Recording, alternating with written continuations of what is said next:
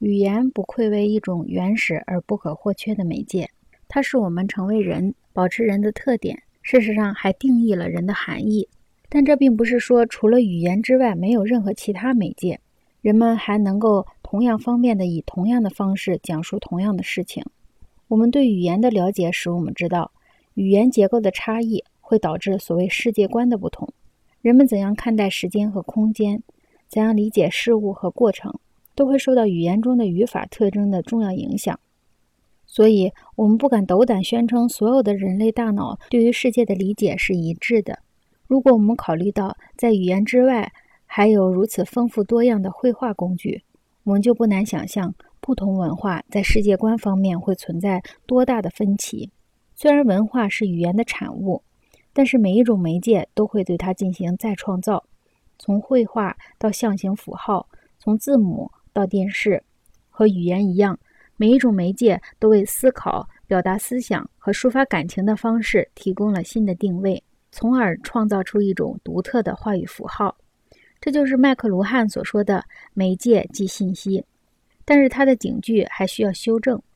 因为这个表达方式会让人们把信息和隐喻混淆起来。信息是关于这个世界的明确具体的说明，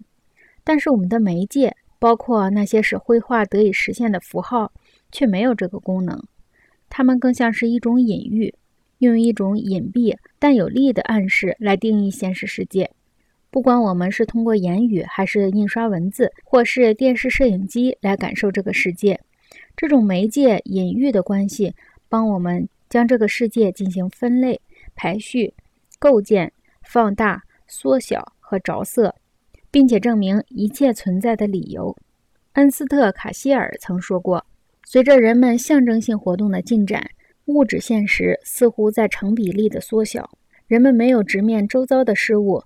而是在不断的和自己对话。他们把自己完全包裹在语言形式、艺术形象、神话形象和宗教仪式之中。”以至于不借助人工媒介，他们就无法看见或了解任何东西。媒介的独特之处在于，虽然它指导着我们看待和了解事物的方式，但它的这种介入却往往不为人所注意。我们读书、看电视或者看手表的时候，对于自己的大脑如何被这些行为所左右，并不感兴趣，更别说思考一下书、电视或手表对于我们认识世界有怎样的影响了。但是确实有人注意到了这些，尤其是在我们这个时代，刘易斯·芒福德就是这些伟大观察者中的一个。他不是那种为了看时间才看钟表的人，这并不是因为他对大家关心的钟表的本身的分分秒秒不感兴趣，